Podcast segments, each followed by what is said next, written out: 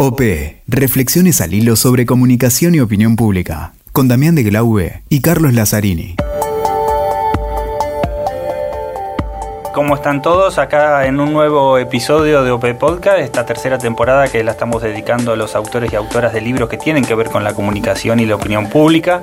Y en este caso vamos a estar conversando con Luciana Panque sobre un tema muy específico, sobre dos temas en realidad. A, eh, a mí me interesa puntualmente todo lo que tiene que ver con la feminización de la política, esto de las lideresas, de las campañas para mujeres, de las alcaldesas. Eh, y vos me hablabas mucho de, las investigaciones en torno a Lula. Exactamente, el liderazgo de Lula, que yo creo que es... Eh, de, un, líder sindical. Sindical a, un líder, eh, no quiero decir producto del marketing político, pero alguien que aplicó después spots muy buenos, imagen. Que llega a la presidencia. Comunicación de salida, que llega a la presidencia, se incide en el G20. Y genera... Un caso muy interesante que acá la, invitada de hoy también tiene una tesis genial sobre eso y déjame que agradezca a los, a los amigos de la Crujía, eh, quienes editan el libro de, de Lu Panque, de Luciana Panque aquí en Argentina y que además, eh, bueno, próximamente veremos que seguramente los oyentes de OP tendrán alguna alguna posibilidad de ganarse uno, dicen por ahí las malas lenguas. esperemos que sí, así que bueno, un placer, un orgullo y mucha expectativa para esta conversación que vamos a tener con Luciana. La verdad que sí, Cali, creo que es un, un momento interesante. Y sobre todo también para que hablemos algo que vos dijiste mucho eh, en estas charlas de café que a veces tenemos, eh, cómo está la comunicación política hoy también, exactamente, Exactamente, que es algo que, bueno, nuestro público tiene que ver con esos asesores, consultores, estudiantes. Y también Luciana... Profesores y profesoras. Luciana asesora, eh, asesora, maestranda, doctorada. Esa, esa mixtura, ¿no? Entre la academia, y, un desarrollo académico y eso de involucrarse en las campañas y además de estar permanentemente también brindando charlas en distintas maestrías o convenciones que se hacen en torno a la comunicación política. Exacto, así que bueno, veamos que, hablamos con ella. Perfecto. Un placer, Luciana, siempre te he escuchado en algunas cumbres de comunicación política y esta vez poder conversar así más puntualmente, eh, bueno, nada, nos provoca un, un gran interés.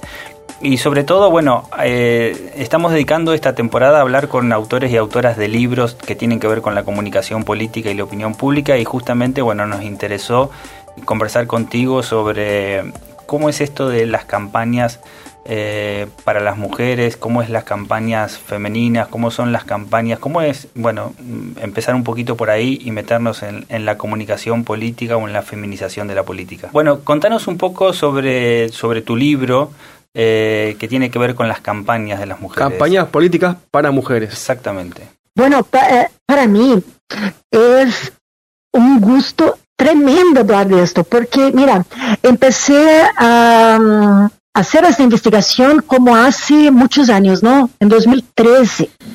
Y vino de una mm, inquietud, ¿no?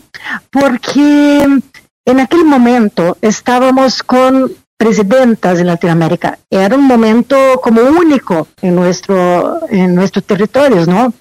Y quería investigar cómo eran las estrategias de, eh, de, campañas electorales de Dilma Rousseff, de Cristina Kirchner y entonces de la candidata Josefina Vázquez Mota de México. Porque México todavía no, no tenía una candidata mujer, eh, no, una candidata fuerte en la presidencia de la República. Y tal cual fue mi, eh, mi sorpresa, ¿no? Cuando vi que habían como arquetipos eh, que estas campañas usaban como mm, recursos retóricos. Pero más que eso, me, eh, lo que vi fue como, para mí fue como un despertar, no solamente como investigadora, como docente, como consultora, pero como mujer.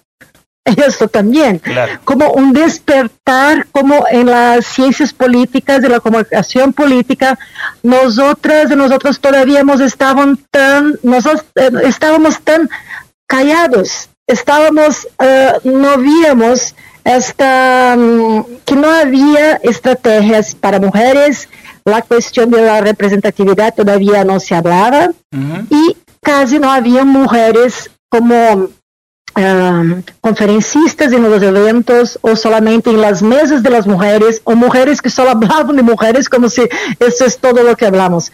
Entonces para mí fue como un despertar de todo un universo. Entonces pensando que hace casi 10 años que empecé esta investigación y todavía hoy es tan actual, me llena de alegría porque estamos con la agenda pública debatiendo eso y los cambios ya se pasaron. Este es el primer punto, que es tremendo, es genial. Y cuando me preguntas en específico, ¿qué tal las campañas para las mujeres? ¿Qué son esos arquetípicos, esos arquetipos, no? Lo que vi ah, es que en aquel momento nadie en nuestro campo de investigación había observado arquetipos para mujeres. Nadie. Siempre habían, ah, cómo son los perfiles de los candidatos. Claro. Las leyes Latinoamérica y no, y otros países, porque me tomé ahora para investigar los otros países. Claro. En otros continentes. Siempre son los hombres. Entonces tenemos muchísimo trabajo para adelante, ¿no? Porque las mujeres todavía invisibles. Entonces son tres arquetipos de candidatas, que son los más como los roles más uh, conocidos o lo que más despiertan las memorias inconscientes ¿no? de la gente en relación a las mujeres en su vida pública. Excelente. Y yo te cambio un poquito el, eje, ahora sí aprovechamos todas tus publicaciones, ya que hay una que a mí en lo individual me, me sacudió muchísimo, que es una publicación tuya del liderazgo de Lula. Eh, ah, sí. Y acá te quería consultar porque hay algo que me parece para la comunicación política y la ciencia política excelente, que es cómo ves vos a ese dirigente sindical que se explica muy bien en una foto de hace muchos años, eh, donde está en una manifestación que se lo llevan preso, a la foto de Lula ya presidente con una campaña con spot publicitarios de Duda Mendoza, algunas piezas como eh, Esperanza, muy buena, y vestido de traje, siendo un, alguien que se mueve muchísimo en, en, el G20, en la ONU. ¿Cómo, cómo fue todo ese, ese, ese cambio de liderazgo de alguien que era un dirigente sindical a un líder mundial, digamos, o alguien que se fue incluso de, salió de la gestión eh, con comunicación política de salida, pensando estratégicamente su salida.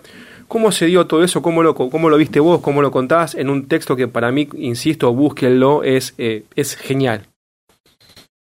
Ay, genial tu pregunta. Hace, hace un par de años que no hablo sobre esta investigación y este libro está en línea eh, disponible, ¿no? Sí, en portugués y, castellano. Entonces, Sí, con mucho gusto.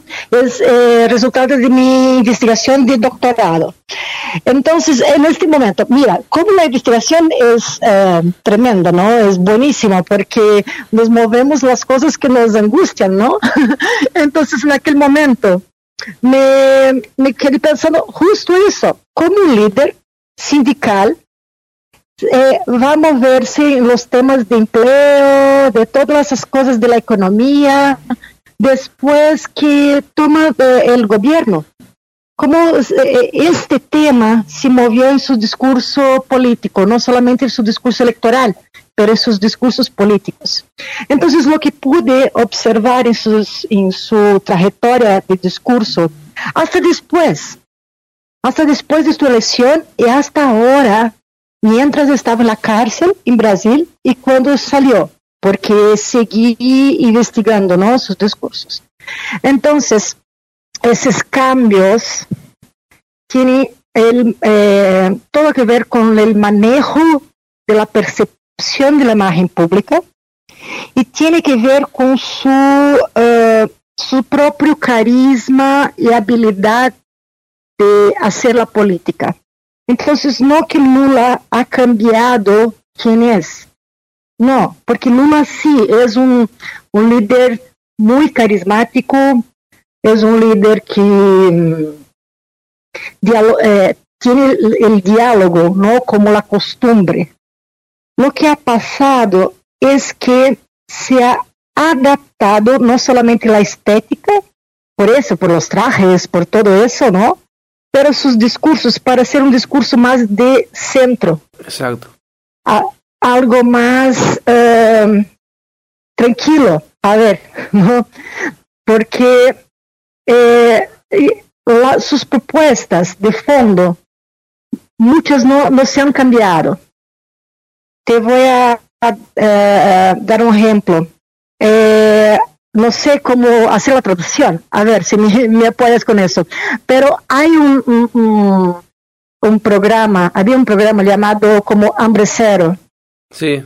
que se volvió muy conocido ¿no? mundialmente y mm, llamado también como eh, en portugués Bolsa Familia. Sí, Bolsa Familia. Sí. ¿Y cuando fue su primera elección, su primera campaña, no su primera elección, en 89, proponía tal cual, tal cual, pero con otro nombre. Entonces la cuestión de la, del rot, eh, la etiqueta, la, cómo se vende la cosa, ¿no? Vendía como si fuera una mm, ah, vamos a eh, regalar a la gente como una, una canastra básica. Y después, eh, con el pasar del tiempo, el marketing, ¿no? La cuestión de poner la, eh, la propuesta de una manera un poco más, como te puedo explicar? De una manera un poco más política, un poco más, de, eh, vamos a, enseñar a la gente a, hacer las cosas con la plata, para que la gente se empodere, que, para que la gente, la economía se mueva, no solamente la canasta. Entonces, era exactamente tal cual la, misma propuesta, años después. Entonces, la idea no se ha cambiado, lo que se ha cambiado era la manera de proponer la idea. Excelente.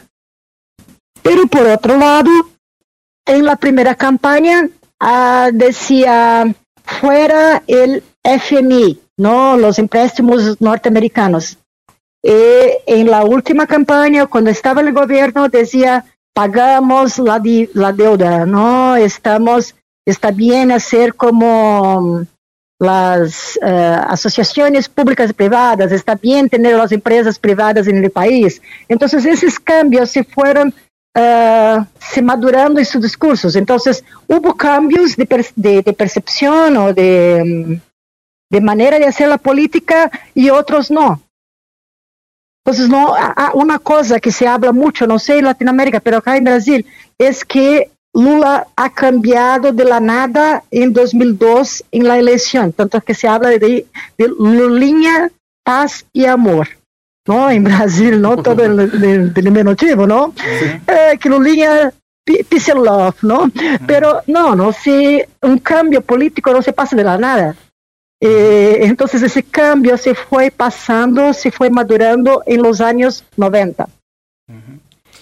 Eh, Luciana, súper interesante establecer casi eh, sin querer esta conversación entre, entre dos textos, entre dos trabajos tuyos, ¿no? Lo que fue un poco el modelo sindical y cómo fue evolucionando y cómo fue cambiando hasta Lula presidente y después, y, lo que pasa también a nivel de las mujeres, ¿no? De este texto también la campaña para, para mujeres.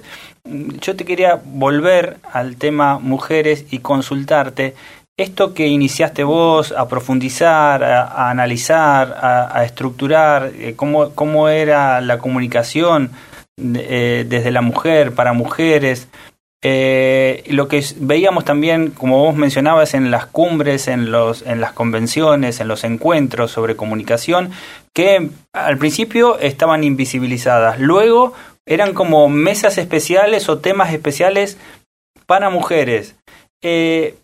La evolución sería llegar a un momento en que no tenga que existir esa distinción, ¿no? Donde, donde no, no exista una mesa específica para mujeres, que, que la comunicación hable eh, en general sin tener que hacer diferencia. Eso por un lado. Y por otro lado, hay, hubo toda una lucha en, en términos cuantitativos, que más mujeres ocuparan lugares. pero se habla poco también de la feminización de la política, es decir, no solamente que más mujeres ocupen cargos, ocupen lugares, sino que no lo hagan con la clásica metodología del macho alfa, ¿no? Así es, totalmente, porque es una cuestión cuantitativa, la paridad, eh, lo más próximo, ¿no? Del 50-50 en todos los campos. Eso es lo más importante. Eh, y también cualitativa. Son las dos cosas. Porque, uh, mira, la elección de mujeres como representantes uh, en los puestos de mando solo se va a pasar cuando se naturalice las mujeres en todos los campos. Claro. Cuando hablo de todos los campos, estoy me refiriendo, por ejemplo, a las mujeres que son las uh, directoras en las universidades, las mujeres que están eh, entrevistadas por los periodistas, las que están en las conferencias. Uh, a veces, ay, no, te, te, voy a hacer una confesión a ti y a todos los que, ¿no? A todos que no, nos escuchan. Sí. Porque a veces no sé si me duele el corazón o si me, me llena de, de mm, indignación cuando veo carteles de eventos donde hay ninguna, donde no hay mujer o cuando hay una para adornar la ceremonia. Se hace cada vez como más intolerante cuando ve una foto, uno ve una foto donde hay ausencia de mujeres o poca poca presencia, ¿no? Se hace se hace ya duele los ojos prácticamente. Así es, pero ¿cómo tolerar eso? Uh-huh. Te pregunto, porque uh, no no hay excusa. Claro. No hay excusa, porque las mujeres están en algunas carreras universitarias más que los hombres. No hay ninguna justificación para no ser invitadas. Claro. La, la exclusión sistemática de mujeres en, los, eh, en los lugares como, uh, ah, eh, como eh, televisión, claro. como no, en todas las partes. No medios. hay excusas más. Ahora, sí, de y, los y, medios, de todas las partes. Y también está Entonces la... solo va, solo vamos a elegir mujeres cuando se lo naturalice, cuando ya no se diga, claro. wow, una mujer candidata. Claro. Eso no puede más ser noticia. Claro. Que no Eso ten, debe que ser no, natural. No, claro, que no tenga un tratamiento especial en, en, en, en, ninguna parte. Pero, por ejemplo, y la parte también, eh, la otra dimensión, ¿no? Porque vos mencionabas algunas mujeres presidentas, pero esas mujeres han tenido casi que usar, competir con las mismas herramientas o las mismas eh, masculinidades, ¿no? Con, con un poco que, tenía la política, que tiene la política ya arraigada. Y dejando de lado algunas cualidades eh, que me parece que tienen para aportar a la política diferentes y que no tengan que pelear con las mismas herramientas. Entonces, me parece que cuando se naturalice, cuando sea una realidad esta, esta paridad, eh, pueden también tener mayor presencia, alguna, eh, ese aporte eh, a la política que se ve, por ejemplo, en las alcaldesas, en las ciudades y demás, otra forma de comunicar, otra forma, otra empatía, otra forma de relacionarse, otra forma de administrar, otra forma de generar sensibilidades, otra forma de cuidados, otra eh, que empiece a surgir eso, ¿no? Bueno, todavía la política es un universo masculino, ¿no?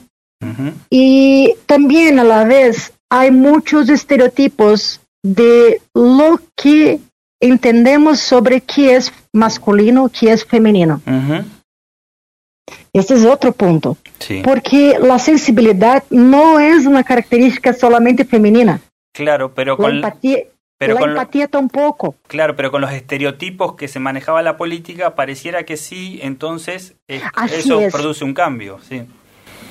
Así, así es. Entonces la cuestión es que eh, el equilibrio, el equilibrio entre masculino y femenino, eh, simbólico con la presencia de, la- de mujeres en esos, eh, en, en esos puestos, ¿no? Se va feminizar la política porque simbólicamente va a tener este, este equilibrio, pero no significa tener una mujer en este, eh, en este puesto, no significa necesariamente más sensibilidad. Claro. Porque este, es muchísimo más complejo. Terminé ahora, hace un par de días, un libro para explicar esto. Ajá, ¿cómo porque se, puede... ¿Cómo se llama? Anticipanos cómo se llama. Exacto, aprovecha. el protagonismo femenino. Ajá. Porque, Muy pronto lo tendremos. Porque, es, mira, es, esa frase que a mí me interesa mucho, eh, que, que, se habló mucho, feminizar la política. Uno puede tomarla como, como estos estereotipos que vos mencionás, pero también es una, una frase provocadora en el sentido de decir feminizar todos tienen que todo dirigente político tiene que tener ser sensible generar empatía tiene que estar con la política del cuidado y demás. Pero cuando hablamos de feminizar la política es porque a la política le faltaba eso tal vez agarrándonos de un estereotipo no decimos bueno eh, cómo le incorporamos a la política cómo la mujer le incorpora a la política es una es una paradoja si se quiere. No, total. Y además de esto, eh, es muchísimo más allá de solamente el, cuerpo. Uh, porque, mira, hay eh, hombres y mujeres muchas veces están como agarrados en perfiles ideales de comportamiento. Por esto antes hablaste del macho alfa. Claro. Y este macho alfa a veces también está cansado de ser macho alfa. Y cuando se va a elegir una mujer, se va a poner, no raro, se va a poner en ella expectativa de solucionar cosas o de comportamientos que se uh, se eh, desarrollan de una manera que se espera, esta mujer va a ser, eh, será rechazada de una manera tremenda y otras también. Así como se ha pasado aquí en Brasil, por ejemplo.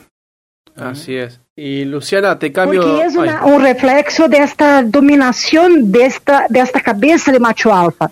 Y digo, no solamente de un macho alfa, es de una mentalidad eh, dominante, que es que eh, como si fuera como si hubiera necesidad de dominación entre sexos, entre, entre clases sociales. Entonces, por eso que hablo que es algo muchísimo más eh, profundo. Y Luciana, yo te cambio un poquito de tema ya yendo hacia el final de este episodio. Hay algo que. No, que ya estamos llegando al final. No, sigamos hablando. sigamos que hablando. Estamos en el inicio. Estoy con mi mate aquí seguindo. Muy bien. Vamos. Por supuesto. Algo que, algo que hablamos mucho acá en el podcast es algo que a veces eh, yo comento y veíamos en la época eh, de jóvenes, bueno, no tan lejana, que eh, íbamos a la facultad y había como una disociación entre el mundo académico y el mundo, llamémosle político o la consultoría. Y algo que nos interesa de aquellos que han pasado por acá, y es tu caso, si, si leemos tu, tu, currículum, tu hoja académica al principio del programa, necesitaríamos un podcast aparte. Tenés un camino académico bestial y unas publicaciones excelentes y todas tus publicaciones que están claramente basadas en conocimientos académicos, eh, el paper de Lula, insisto, es una tesis doctoral, están aplicadas a casos políticos concretos. Esta, esta unión de lo académico con lo, con lo político práctico, con la consultoría, es algo que insistimos mucho en el podcast y que la verdad a veces no se ve y hoy eh, lo quiero poner en tema. ¿Cómo te manejas? Porque vos tenés eh, doctorado, estudio de grado, un montón de, exposiciones. Eh, ¿Cómo te manejas entre esos dos mundos? ¿Cómo has llegado de manera tan interesante y tan piola a confluir esos dos mundos que a veces, viste, son no solo son separados, sino que hasta se miran con, con ganas de pelea, viste? Porque eh, siempre tuve como una creencia que no están alejados de verdad que deben caminar juntos. Uh, tuve en determinado momento en mi vida como una elección, ¿no? Estudié mi ma maestría porque quería um, uh, escribir mejor. Y así fue. En este momento estaba como en campañas electorales, ¿no? Y no, voy a estudiar mi maestría. Y así fue, como era una jovencita de 23 años. y así fue. Y después el doctorado. Y también estaba, no, no estaba todavía en la universidad pública. Y después que empecé en la universidad pública, donde estoy hoy, como docente, investigadora, ¿no? A, a full. Entonces, en este momento tuve que hacer una elección. Entonces, estoy hoy por hoy más dedicada a, a investigación que a, a, a, campañas u otras cosas, ¿no? Uh -huh. Pero creo que una, para ser una buena investigadora, tengo que caminar uh, en una campaña. Tengo que estar junto a mis colegas que están en las campañas, en los gobiernos, y mantengo siempre un excelente diálogo y sigo trabajando con ellos, uh -huh. ¿no? Porque creo que estar un poco uh, lejos, ¿no? Me, me, me, me, regala una mirada más uh, técnica sobre claro. cosas que para quien está ahí está uh -huh. muy involucrado emocionalmente. Y al revés, tal cual. Uh -huh. Entonces, uh, creo que una, las dos cosas caminan juntas y, um, y poder reflexionar sobre la política cuando estoy uh, ahora aportando para los partidos en especial, que es donde me, me estoy dedicando, Uh -huh. uh, creo, y para las mujeres, por supuesto, ¿no? Porque las mujeres todavía están se preparando más y conociéndose más como lideresas y todo eso. Uh -huh. eh, creo que estudiar, profundizar, reflexionar aporta para, para quien está en ese día a día, ¿no? Está bien. Es para aplaudir, es para aplaudir. Sí. Luciana, este último trabajo, nos quedamos con la intriga que, que nos decís que acabas de terminar, ¿va a estar en español? Eh, ¿va, a, ¿Va a tener alguna edición en español? No sientas, no sientas que te estamos obligando, pero te estamos obligando un poquito para el público en español. Así es. Me, mira cómo soy intrépida. Estoy en Brasil pero lo escribí en español.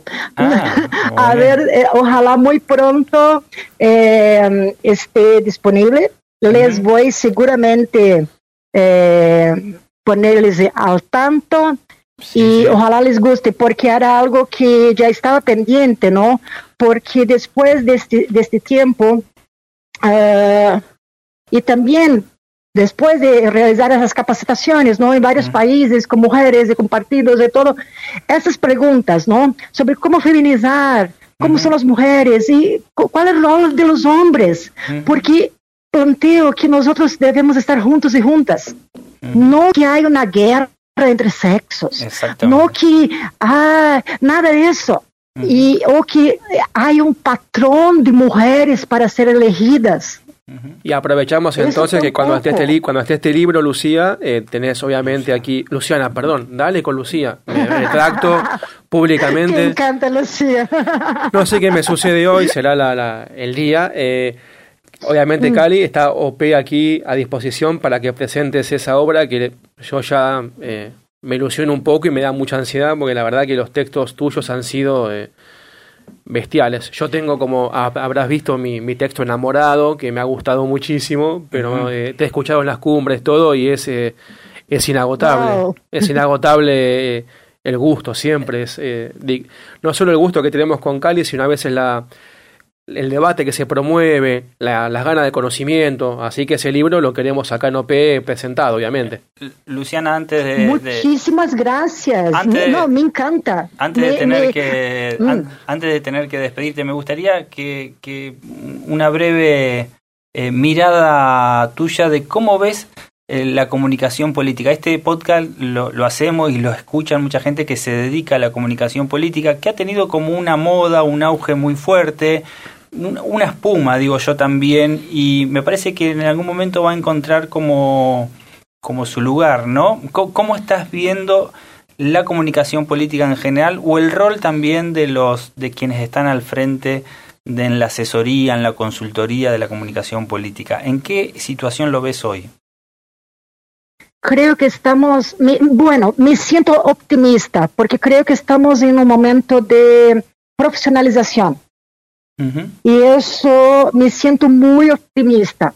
Veo varios eh, diplomados y veo eh, gente con maestrías, doctorados y gente eh, que, que está buscando Uh, no solamente, ah, bien, soy un tipo que tengo empatía y, ¿no? y voy a hacer una campaña porque soy bueno de palabras, ¿no? Algo así. Entonces, estoy muy optimista y siento también con mis estudiantes aquí y en otras partes, ¿no? De, donde dicto clases como invitada, gente del grado y de otros, ¿no? De maestrías y doctorados. Sí, en Argentina varias universidades tienen ya eh, maestrías y doctorados. Sí, sí, sí, Dicté clases en Argentina hace poco. Claro, en línea, mientras esta pandemia nos, nos aleja físicamente, pero ojalá pronto regresa mi querida Argentina físicamente también. Pero eh, entonces en varios países, ¿no? México, Ecuador, todo. Entonces la gente está estudiando para tener eh, un trabajo responsable, porque em, comunicación política, eh, de gobiernos, de campañas, de instituciones, ah, hay que tener muchísima responsabilidad con los contenidos. Además, tenemos que uh, reflexionar que no solamente el ambiente digital claro. es el camino. Nada sustituye el contacto personal y otros momentos. Y un tip en especial para nuevas generaciones. Eh, no se olviden de investigar, de escuchar a la gente y también de verificar, ¿no? de checar, porque uh, la, uh, la desigualdad digital es una realidad en Latinoamérica. Hay pueblos donde no llega la Internet. Y no podemos olvidar que la, la, realidad de Latinoamérica es fatal en este, en este punto. Entonces, la visibilidad de los gobiernos, de las candidaturas, debe ser prioridad para que la democracia sea democrática. Es, excelente. Es excelente. Creo que nos enamorás a los autores, a los oyentes, eh, tus, al igual que tus exposiciones en cumbre de comunicación. Eh, esto deja aportes, creo yo, Cari, geniales a la, Sumamente interesante, que seguramente lo van a disfrutar. Sabes, Luciana, que mucha gente sigue el podcast de OP. en toda Latinoamérica, así que, Luciana, creo que eh, hemos generado un capítulo más contigo eh, sumamente interesante. Eh, yo he quedado, como se dice, no cabo escuchando esto. Es muy, es muy bueno, es muy interesante y sobre todo tus, tus pensamientos finales para los que hacemos comunicación política, opinión pública. me suma a ellos totalmente. Muchas gracias, Luciana. No, gracias a, a, vos, como ustedes dicen en Argentina. uh, entonces, les invito también a quienes están nos escuchando, si quieren seguirme en las redes sí. y, también aprender un poco de portugués, porque no siempre estoy como escribiendo en español, pero eh, estoy escribiendo también en Twitter, arroba lupanque y en Facebook e Instagram, arroba profa Luciana Panqui. Bueno, profa por Luciana, profesora, ¿no? Sígala, sígala que es imperdible, en serio. Sígala que es excelente y te agradecemos de nuevo, Luciana, el tiempo que nos hayas dado tus conocimientos y que hayas eh, hablado con nosotros. La verdad que es un gustazo. Muchas gracias. No, un gustazo de mi parte. un abrazo a ustedes. un abrazo. Bueno, Cali, esto último que dijo yo, eh, eh, casi emocionado, te digo que, me sumo a una, una descripción genial de la comunicación y un pensamiento muy bueno. Sí, creo que Luciana estaba con ganas de conversar y que seguramente vamos a tener la posibilidad de un nuevo episodio de OP hacerlo con ella porque la llevamos, la llevamos de punta a punta y la volvimos loca. Entre, los intereses tuyos y míos de hablar de, feminización y hablar de, Lula. y además todo lo que cuenta es sumamente interesante y, y anticipándonos además próximas publicaciones. Encima, una, una, primicia de OP. Imposible agotarlo en un, en un episodio, pero un verdadero placer. Espero que todos lo disfruten. Esta conversación sigue a través través de las redes sociales. ¿En dónde, Cali? Para, para vos si sigue, ¿en dónde? OP Podcast en redes sociales, nos buscan en tanto en Twitter como en Instagram. WeTalker OP en Spotify, Conversatorio, TN, en todos esos lados estamos y los escuchamos, esperamos sus, eh, comunicados, sus, respuestas. Y agradecemos a algunos oyentes ¿no? sus mensajes, a aquellos que han utilizado OP eh, como como un insumo académico, Cali. Exactamente. Hemos visto el mensaje. Exactamente. Y nos encontramos en un nuevo episodio.